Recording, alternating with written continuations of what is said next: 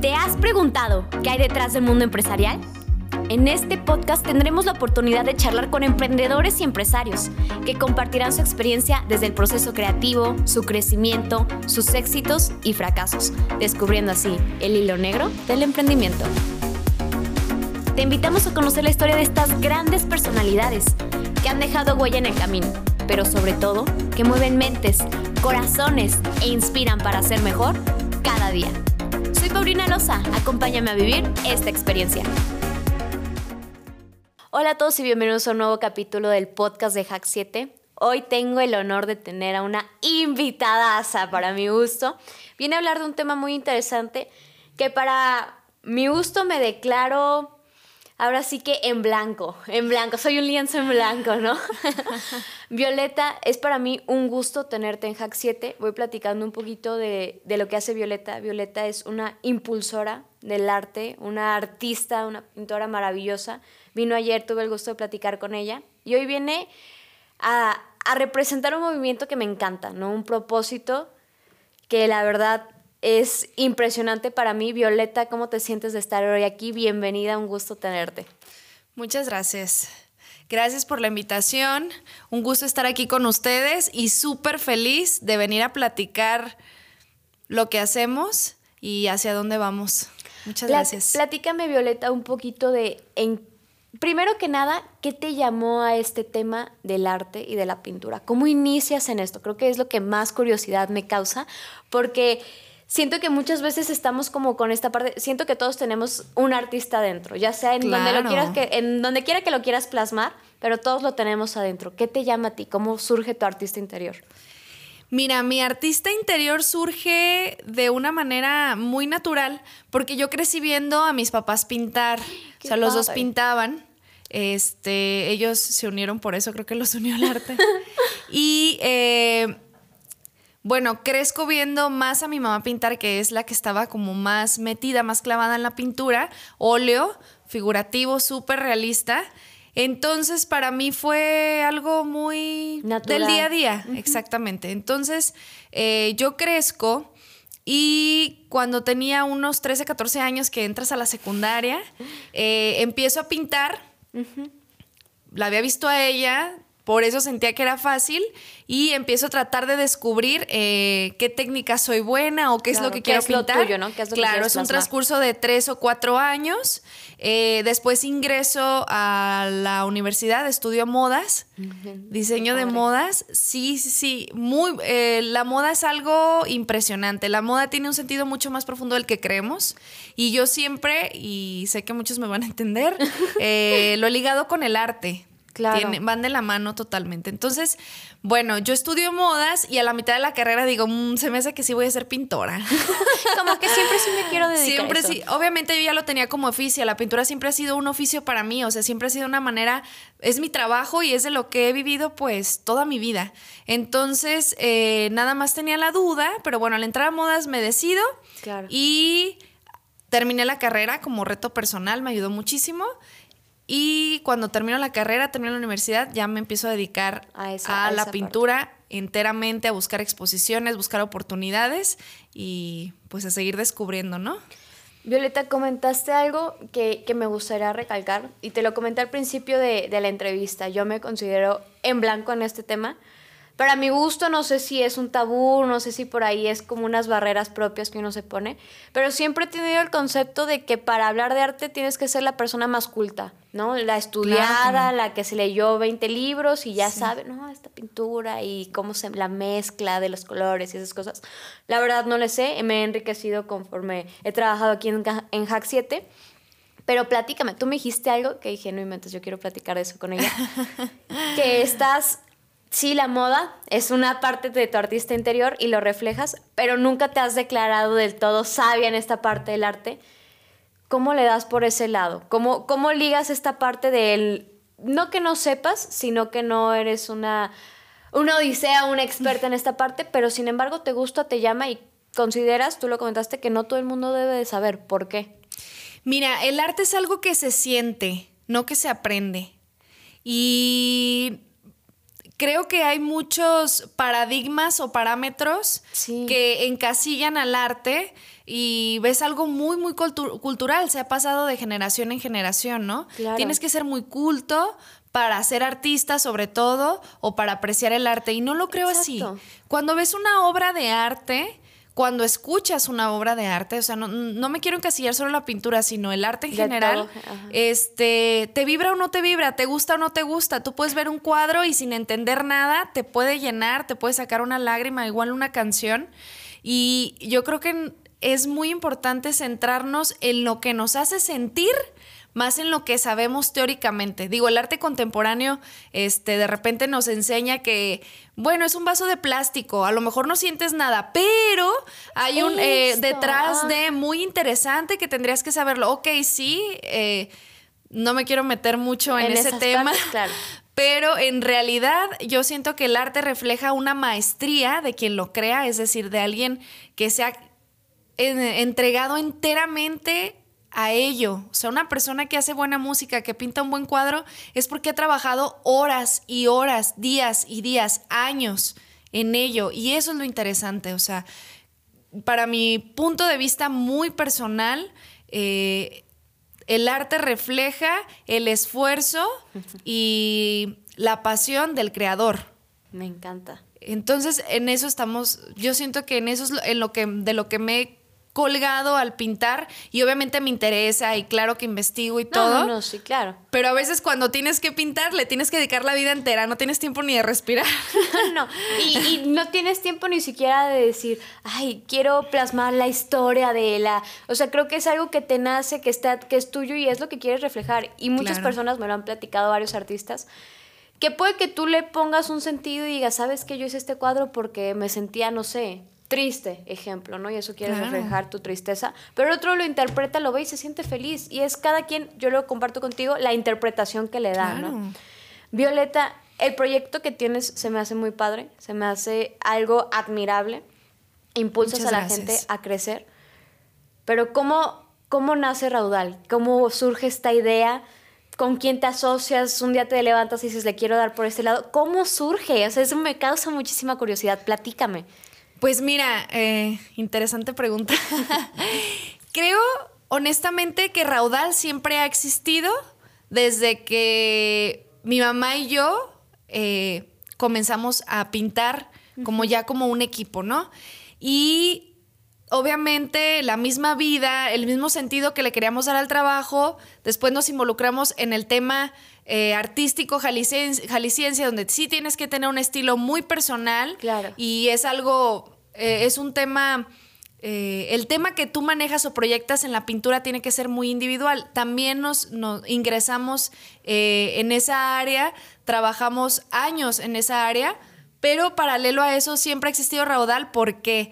Porque siempre existen clientes, espectadores, los quiero llamar más bien como espectadores, que necesitan o quieren también proyectar lo que sienten. Claro. No saben pintar, pero quieren adquirirlo. Entonces, habemos muchísimas personas que quieren un cuadro así, ¿no? Sabes que yo tengo un espacio que sé que me, que me se puede decir que me afecta directamente eh, a nivel cognitivo, entonces quiero ponerle un cuadro interesante. Pero no sé, me gustarían tales colores, me gustaría tal forma, oye, como ves, o sea, siempre hemos dialogado con el cliente. Exactamente. Entonces, como paralelo a eso, si tratábamos con clientes, decidimos ponerle un nombre, decidimos aterrizar y decidimos enfocarlo precisamente a que el arte, digamos que necesitamos dividirlo en dos corrientes, ¿no? El arte que es directamente para las personas que quieren adquirirlo y también hemos estado dentro del, arte que es un poco más exclusivo, por decirlo de alguna manera, pero en realidad eh, creo yo que la mayoría de las personas quieren un cuadro y no precisamente se requiere ser una persona que viaje por todo el mundo o que tenga un poder adquisitivo altísimo. O sea, no, el arte es para todos. Y eso es lo que nos fue llevando la misma vida, los mismos clientes, las mismas personas con las que charlamos, las mismas experiencias, hasta que decimos, decidimos aterrizarlo y enfocarlo, pues. Claro, y fíjate que comentas esta parte y estoy muy de acuerdo contigo muchas veces. O sea, te lo pongo así de decir, no inventes, o sea, a veces hasta no me siento no sé, capaz o de tener un simple cuadro en mi casa. No, independientemente del poder adquisitivo, por decir, oye, si no lo estoy apreciando de la manera correcta. Exacto, surgen muchísimas dudas. Exactamente, y creo que es ir como rompiendo estos paradigmas, tú lo comentas, y se me hace súper interesante esta parte de hacerlo personalizado de realmente qué es lo que quiero interpretar en esa parte de mi casa, qué es lo que me gustaría transmitir, no sé, en este rinconcito en mi cuarto, donde sea que lo vayas a colocar, ¿no? Claro. Inicias con esta parte escuchando a tu cliente, escuchando lo que la gente de allá afuera quiere. ¿Y cómo es la respuesta de todo esto? Sé que, tienes que vienes apoyando a más personas, no nomás a tus, a tus clientes o a, o a, las personas que lo aprecian, pero ¿cuál es la respuesta de todo esto? Ha tenido una muy buena respuesta porque mira, al final el arte que creamos en Raudal es una tendencia social y al final el arte de alguna manera proyecta o refleja lo que estamos viviendo en este tiempo. Exactamente. Entonces yo noto honestamente, a lo mejor, no sé, en unos 10 años se va a reflejar mucho más o ya vamos a tener mucho más definido, pero creo que el arte está cambiando gracias a todo lo que hemos venido viviendo desde hace ya varios, eh, varios años. Varios años. Entonces, bueno, como Raudal es una tendencia social y se adapta totalmente a lo que estamos viviendo, las tendencias de interiorismo, eh, a la nórdica, a la industrial, o sea, tratamos como de voltear a ver eh, lo que está sucediendo obviamente aquí en el país, porque en México hay distintas tendencias a las que hay en otros países, pero bueno, tratamos de voltear a ver las tendencias que hay ah, en moda, arte, interiorismo aquí en el país y creo que eso hace que la misma gente o las mismas personas se acerquen a Raudal, ¿no? Se sienten como... Eh, Apoyados, ¿no? Mano a mano, no sé cómo explicarlo, o sea, como... Eh, sí, más de un mano a mano, o sea, ¿qué quieres en tu cuadro? ¿Qué quieres proyectar? Ya no se ve el arte como algo lejano, como e, algo que no entiendo. como algo inalcanzable o que es para ciertas personas. Exactamente. o sea, creo que ya es un poquito más cercano a lo que le das. Esa es la verdadera intención, claro. ¿Cuál es el valor que buscaban transmitir tu mamá y tú cuando inician a crear Raudal? El valor que buscábamos transmitir, el valor artesanal. No quiero, no quiero que esta palabra como eh, demerite el arte, ¿ok? Pero realmente aquí en Jalisco hay muchísima gente que pinta precioso, que te dicen, ¿sabes qué? A mí no me interesa ni salir en revistas, ni que se vea mi rostro, lo único que quiero es pintar. Y la verdad es que la naturaleza del artista es así. Eh, no es tan social, quiere pintar y listo, quiere proyectar obviamente lo que siente, quiere vivir de su oficio y creo que el valor que queremos proyectar es que todo está hecho a mano y que cada, cada espacio del cuadro, ya sea realismo, ya sea abstracto, eh, tiene detrás de una experiencia de, de muchísimos años, de gente experta en la pintura porque ya tiene años haciéndolo. Entonces, yo creo que lo que queremos proyectar realmente es el trabajo en equipo, porque Raudal, todos firmamos Raudal, o sea, no, nadie busca destacar precisamente y obviamente el valor de la pintura mexicana, que es buenísima. Fíjate que el lema de, aquí de, de la oficina, de todos nuestros colaboradores, es mucho la integración y el trabajo en equipo. Y veo que tú lo, lo, resaltas mucho, lo vives, te apasiona, lo compartes, porque una cosa es que te apasiona y otra cosa es que vayas allá, lo prediques con la palabra, ¿no? Porque el darle este acompañamiento a los artistas, el impulsarlos, el decir, ¿sabes qué? Yo te impulso, tú me impulsas, somos mano a mano unos con los otros. ¿Por qué? Eh, me han platicado varios artistas que he tenido el gusto de conocer y que muchas veces no se les ha dado la oportunidad. Tú lo comentabas, yo solo quiero pintar, no quiero que nadie me reconozca, solo quiero pintar. ¿Por qué tú impulsarlos? Mira, creo, o sea, no quiero mentir, quiero hablar honestamente. Hubo un punto, mi mamá y yo hacíamos todo. Y hubo un punto en el que nos sentamos a platicar y dijimos, sabes que ya no podemos con todo esto, se nos está saliendo de las manos tantos pedidos. Entonces fue así como la, como dicen, la carga hace andar al burro, ¿no? Claro. Fue así como aterrizamos dijimos, oye, conocemos varios pintores que están buscando vender. Vender su obra, ¿no? Que es complicado. Nosotros tenemos los clientes, los hemos hecho a través de los años, por lo mismo de que sí nos atrevimos a, dar la cara, ¿no? A platicar con las personas. Entonces, ¿por qué no ayudarnos unos a otros? nosotros necesitamos manos que nos ayuden a chambear y a lo mejor ellos lo que quieren es vender. Entonces fue así como le fuimos dando forma y estructura y se la seguimos dando, obviamente, a lo que significa raudal. Violeta, platícame cómo es este proceso de acompañamiento que le das tanto al cliente como al pintor para que al final de cuentas el pintor llegue a su cliente ideal y el cliente a su pintura ideal. El que lo hagas personalizado es porque tú le brindas esa esa papacho, esa caridad, calidad de decir, ¿sabes qué? Yo voy a buscarte tu pintura de lo que tú quieras realmente proyectar o de lo que realmente quieras percibir, ¿no? Entonces, ¿cómo logras este vínculo de decir te conecto con tu pintura ideal, personalizada, y también te conecto con tu cliente ideal, que puede conectar con lo que quieres transmitir?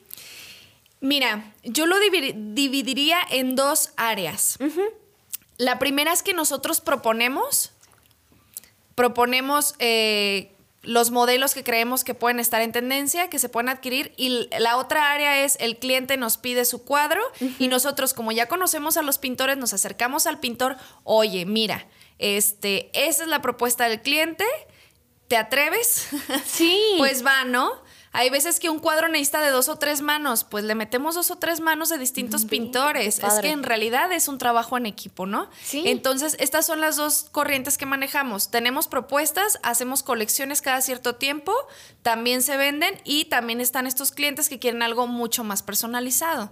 Es así como lo, lo manejamos. Violeta, para concluir con este capítulo, a mí me gustaría preguntarte cómo proyectas a Raudal dentro de, un tiempo. Esta colaboración creo que es algo que destaca, te ha destacado de, de otros artistas o de otras galerías, no sé cómo la podamos definir. Me ha tocado apreciar el arte. Hoy tuve el gusto de, cuando llegué presenciar la obra que nos habías compartido. Y la verdad es que se, se, vibra muy diferente, ¿no? Hace el espacio más ameno. Entonces, ¿cómo lo ves? A mí se me hace muy interesante la colaboración y el trabajo, el equipo que estás fomentando. ¿Dónde te gustaría ver a Raudal dentro de los próximos años? Mira, la proyección que tenemos para Raudal es primero posicionarnos con los pies en la tierra sobre todo México y ojalá en un futuro a nivel Latinoamérica. Estamos trabajando en la página web, estamos dándole mucho más estructura, dividiéndolo en áreas, porque no solamente es pintura, hay muchas cosas, es un tema administrativo, financiero, que hay que cuidar y, ¿por qué no, a nivel mundial? Qué ojalá. me encanta. Bueno, Violeta, para mí fue un gusto tenerte aquí. Muchísimas gracias por venir a compartir con nosotros que siga creciendo tu proyecto. Muchísimas gracias, por ser una impulsora de los artistas, por apasionarte y sobre todo por la colaboración que le estás dando a otras personas. Un gusto y espero verte tener pronto. Muchas gracias. Un honor platicar contigo, muy a gusto. Una plática muy agradable y ojalá nos veamos pronto. Gracias, igual. Muchas gracias a todos. Espero que les haya gustado el capítulo de hoy y no se olviden de seguirnos en nuestras redes sociales. Gracias por quedarte hasta el final. Si te gustó, síguenos en todas nuestras redes sociales y te esperamos en nuestro próximo capítulo.